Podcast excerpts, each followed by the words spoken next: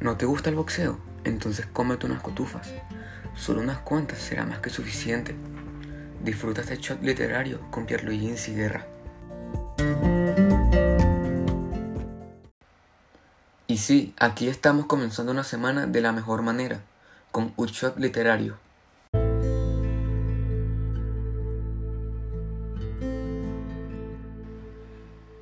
Gana con humildad, pierde con dignidad, disfruta con moderación y pierde con propósito.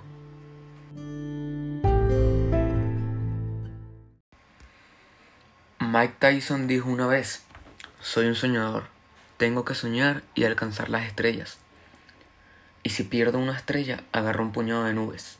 Mike Tyson.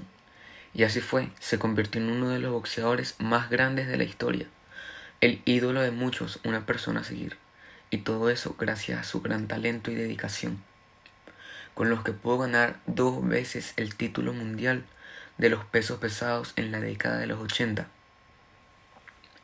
Nació el 30 de junio de 1966.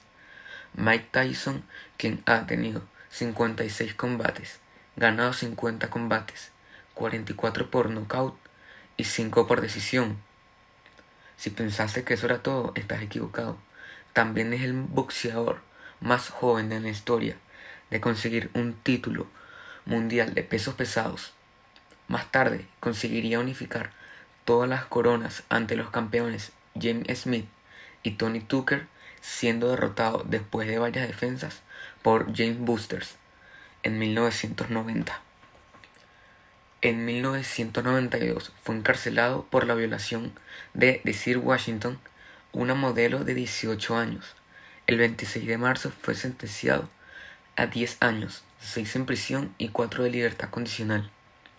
Fue, libertad, fue liberado por buena conducta en marzo de 1995, regresando al ring ese mismo año.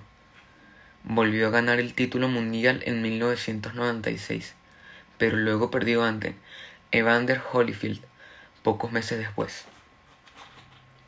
Mike Tyson, conocido por su ferocidad e intimidación como boxeador, protagonizando numerosos altercados dentro y fuera del cuadrilátero, apodado Iron y Kid Dynamite al comienzo de su carrera.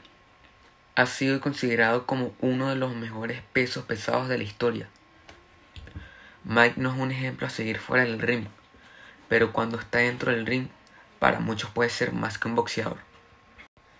Y si te gustó este podcast, dale like, guárdalo en tu playlist y comenta, comparte y vístanos nuevamente para disfrutar de otro show literario. Yo invito.